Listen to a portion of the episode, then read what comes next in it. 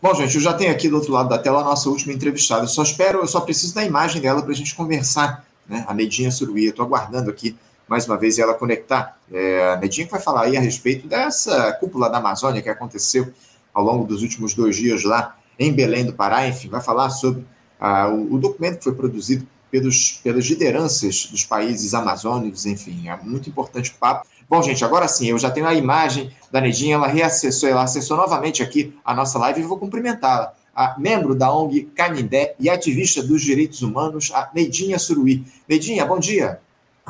Bom dia, gente. Desculpa, eu estou numa conexão no voo. Paramos agora, descemos, vamos tomar, estamos tomando café para continuar a viagem. Agradeço, Neidinha, agradeço seu esforço para conversar com a gente aqui no meio da tua viagem que você está fazendo aí. Obrigado por você se dispor a conversar com a gente, ô Neidinha, para tratar de um tema importante, porque terminou no dia de ontem, ô Neidinha, um encontro muito esperado para quem dialoga com as questões relativas ao meio ambiente, né? A Cúpula da Amazônia, um evento que reuniu presidentes e ministros de Brasil, Bolívia, Colômbia, Equador, Guiana, Peru, Suriname e Venezuela, e foi realizado lá na cidade de Belém do Pará, capital do estado. A intenção desse encontro, organizado pelo presidente Lula e Ginha, era pôr em discussão alternativas para o bioma, mas parece que o documento final que foi produzido, batizado de Declaração de Belém, não trouxe lá muitos avanços sobre pontos considerados fundamentais para especialistas e entidades que acompanham esse tema, como o estabelecimento de metas comuns de desmatamento, também de medidas concretas para evitar o ponto de não retorno da Amazônia, a partir do qual cientistas estimam que a floresta não se sustentaria sozinha, e também o veto à exploração de petróleo na região. Nedinha, pelo que você observou das discussões, essa cúpula da Amazônia serviu para algo? Decepcionou vocês o resultado das discussões lá em Belém, Noidinha? Eu acho importante dizer que há bastante tempo a gente não tinha um diálogo, não conversava com o governo, a sociedade civil não era chamada para conversar e os diálogos amazônicos ele traz esse ponto muito importante, muito positivo, que é da sociedade civil organizada, dos movimentos sociais, dos povos originários se reunirem para colocar as suas propostas. Claro que a gente queria que no, documento final da cúpula da Amazônia tivesse todas as nossas propostas, que foram várias. E, lamentavelmente, não estão todas lá.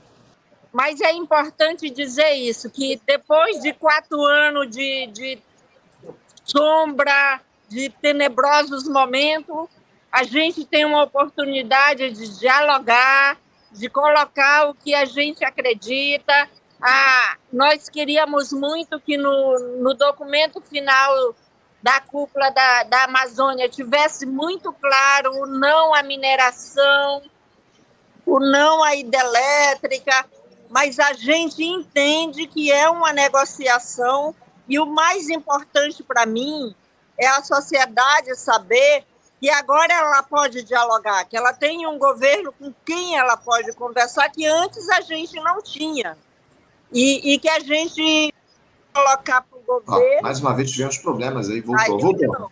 E voltamos?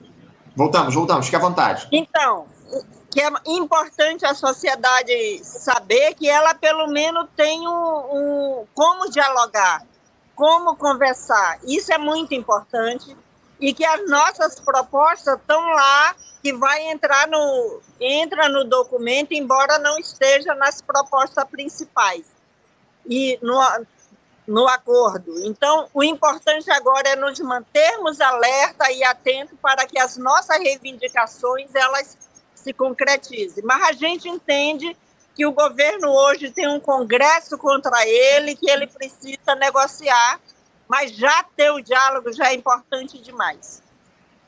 Não, é, é evidente que é importante ter o diálogo, mas isso não basta, infelizmente, né, Neidinha? Ah, o tempo está passando, a gente tem é, urgências que precisam ser resolvidas, como você citou, um congresso absolutamente nefasto que o governo precisa negociar, mas as escolhas dessa gestão precisam se dar numa direção de, de no sentido de preservação do meio ambiente, da Amazônia, enfim, é muito eu estou muito preocupado com isso? Porque dos pontos relacionados pela sociedade civil, com demandas para a região amazônica, Neidinha, também quase nada se avançou. As propostas Por estavam ligadas aí a, a... Oi? Por isso que nós da sociedade civil temos que estar atento para cobrar.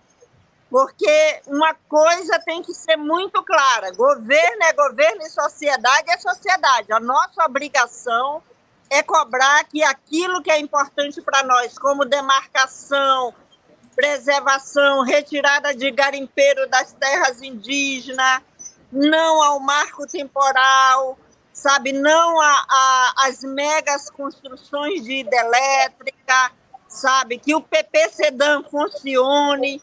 É esse o nosso papel de cobrar e nós vamos cobrar. Isso é muito claro. Isso é muito claro. Então, eu, eu acho que nós da sociedade demos uma demonstração de força, porque levamos para lá mais de 14 mil ativistas do meio ambiente, dos direitos humanos, povos indígenas, sem usar dinheiro de governo. E fomos para lá para colocar as nossas reivindicações. E nós vamos cobrar, porque esse é o nosso papel.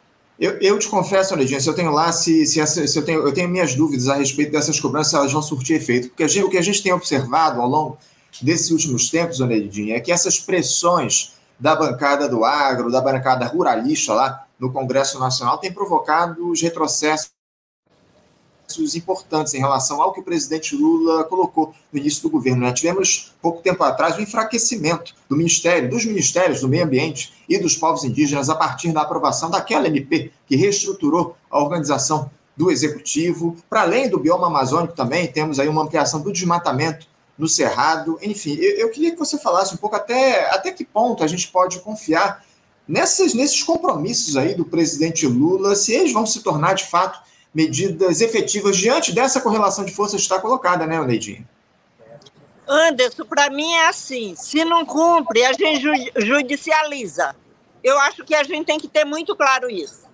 A gente tem propostas, a gente entende que está tudo enfraquecido, e, mas a, e, e, eu costumo dizer que não dá para servir a dois senhores, aquela coisa que está lá na Bíblia. O Lula não tem que estar tá servindo a, a dois senhores, porque a bancada do agro é muito forte e ela é destrutiva. E é por isso que os movimentos têm que judicializar as ações. Para você ter uma ideia da força do movimento, no dia 8, o governo tinha puxado uma audiência pública para passar Ribeirão, a hidrelétrica de Ribeirão, lá em, em, em Rondônia, em Guajará-Mirim o movimento organizado, o movimento social não deixou essa audiência acontecer. Não deixou a audiência acontecer. Então, é, é um papel fundamental dos movimentos sociais garantirem o, os seus direitos. Se as promessas não são cumpridas, se atinge os direitos fundamentais, a gente judicializa. Sabe? Para mim, isso é muito claro. E agora é muito claro também que o governo entenda que a sociedade civil, ela agora ela está junto, ela está junto, ela está forte, ela está organizada. E que esse e, e, e eu estou falando de todos os movimentos juntos. Eu estou falando de movimento indígena, de movimento ambiental, de, de movimento de igrejas, de, de, de movimento quilombola de todos os movimentos que eles estão juntos, MST, é, MAB, e que agora não é um, um, um movimento lutando sozinho, sabe? Então isso tem um peso. E ele precisa saber que, que esse movimento ele vai estar nas ruas, cobrando seus direitos.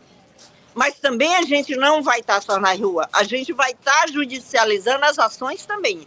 Isso é importante ter claro, porque o agro é muito forte, o agro continua destruindo, o agro é, ele traz a morte e ele enriquece meia dúzia de gente.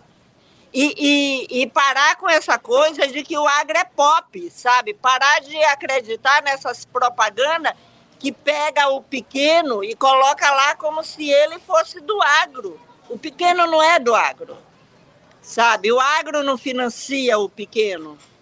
sabe? Ele só fortalece os grandes. Mas eu acho que o recado no diálogo amazônico foi dado. Não, é, não, sem dúvida alguma que é muito importante a abertura do diálogo, das discussões. Agora, falar em, em discussões, em diálogo, no discurso de abertura da cúpula, Neidinha, na terça-feira, o presidente Lula ele alertou que, abre aspas, nunca foi tão urgente retomar e ampliar, fecha aspas, a cooperação entre os países que têm a floresta em seu território.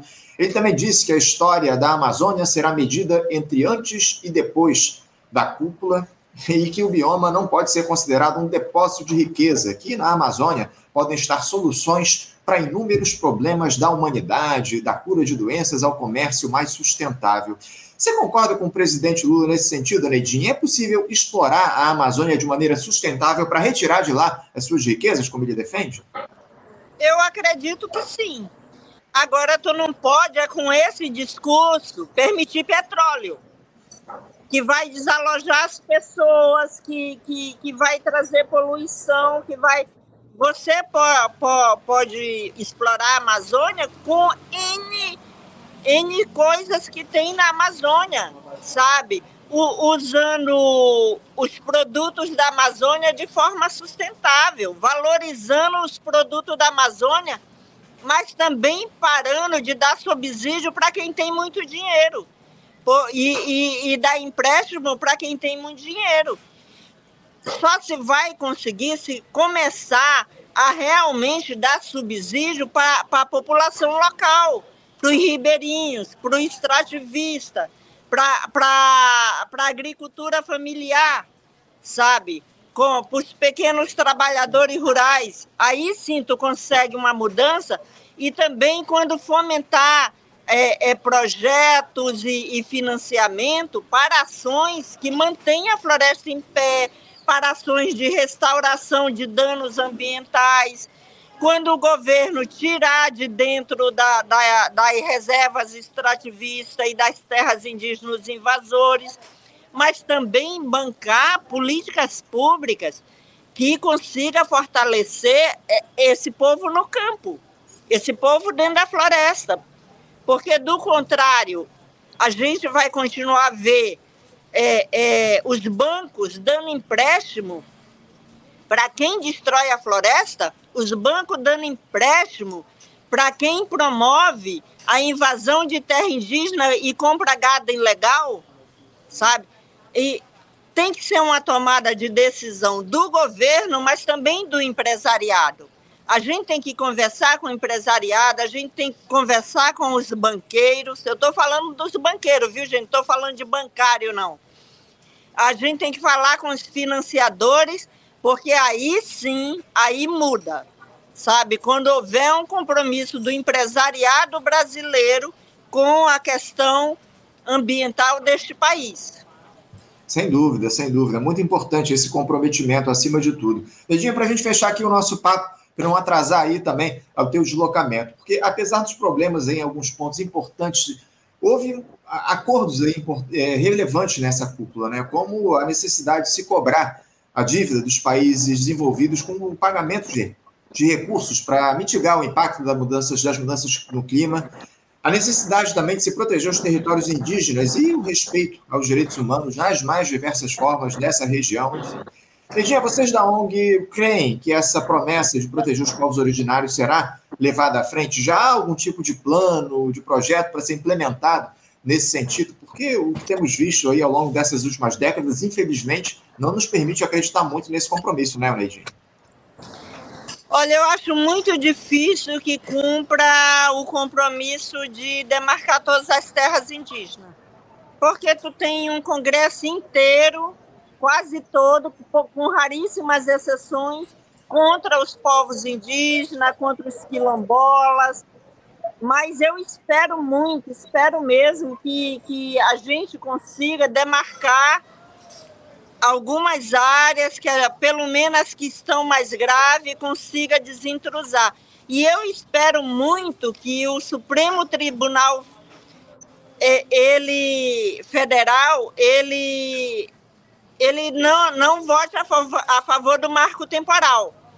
Porque se ele votar a favor do marco temporal, nós vamos ter um aumento dos conflitos no campo, um aumento muito grande, E vamos ter também, com certeza, a perca e o aumento do desmatamento e a perca da biodiversidade.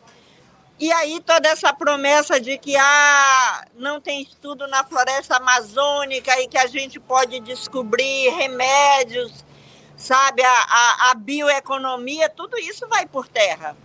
Então, e isso agora está muito na mão do, do Supremo, mas também na mão do próprio Senado, né? E, e, e infelizmente a gente teve agora a relatora a favor do marco temporal. Porque só isso já serve para invadir e aumentar o desmatamento. Então, eu acho que a sociedade civil né, e, e o povo brasileiro tem que estar atento, porque se tira os direitos dos quilombolas e dos indígenas, não se enganem, vai tirar o seu direito também. O seu direito à moradia, o seu direito ao bem-estar, o seu direito à qualidade de vida. Eu acho que, eu acredito que o, o presidente Lula tem muita coisa para fazer e que vai ser difícil ele cumprir as promessas. É, é o que a gente precisa, acima de tudo, ficar de olho e cobrar ah, do presidente Lula o cumprimento desses acordos que foram acertados lá no documento final da cúpula da Amazônia. Neidinha, eu quero agradecer demais a tua participação aqui, teu esforço para conversar com a gente no dia de hoje e a gente vai manter esse debate, esse diálogo a respeito das questões aí da Amazônia ao longo dos próximos tempos. Muito obrigado, tá bom, Neidinha, pela tua participação. Uma boa viagem para você aí, um bom dia. Obrigada e desculpa, gente, por, por estar tá na correria. Um grande abraço a todos e a todo mundo que está te ouvindo. Um abraço Tchau. forte para você, Neidinha. Até a próxima. Conversamos aqui com a Neidinha Suruí. Neidinha, que é membro da ONG Canindé e ativista dos direitos humanos, enfim, falou conosco aí a respeito da, dos dos, dos debates lá da cúpula da Amazônia, o evento que terminou no dia de ontem lá em Belém do Pará, enfim, e que de alguma forma acabou deixando os ativistas, os ambientalistas um pouco decepcionados em relação ao documento final, ao texto que foi produzido pelos presidentes, pelos líderes dos países amazônicos, enfim. Lamentável, mas a gente, acima de tudo, precisa pressionar para que uh, consigamos avançar no sentido de preservar essa região tão importante para o Brasil e para o mundo. Essa é a grande questão. A Amazônia é fundamental para a manutenção da vida no planeta. Essa é a questão que se coloca. Bom, gente, eu vou encerrando aqui a nossa edição de hoje. Já avancei, inclusive, um pouco além do tempo regulamentar do nosso programa, agradecendo a presença de todos vocês, a participação de todos aqui no nosso programa. E lembrando que sexta-feira, amanhã, é dia de debate aqui no Faixa Livre. E a gente vai falar a respeito da questão da violência urbana. A gente teve aí, ao longo dessas últimas semanas, episódios lamentáveis aqui no Rio de Janeiro, lá em São Paulo também, na Bahia. Tratamos aqui um pouco sobre isso ao longo desses últimos dias, mas vamos nos aprofundar nessa discussão no dia de amanhã, trazendo é, especialistas a respeito desse tema da violência policial aqui no nosso país, do avanço desses ideais de extrema-direita, enfim. Importante discussão, importante debate amanhã no nosso programa, a partir das 8 da manhã. Então não percam, estejam aqui conosco no nosso canal no YouTube, às 8, nesta sexta-feira, para a gente acompanhar mais uma edição do nosso Faixa Livre e esse importante debate sobre violência policial. Desejo a todos um ótimo dia, um, um, deixo um abraço forte, até amanhã.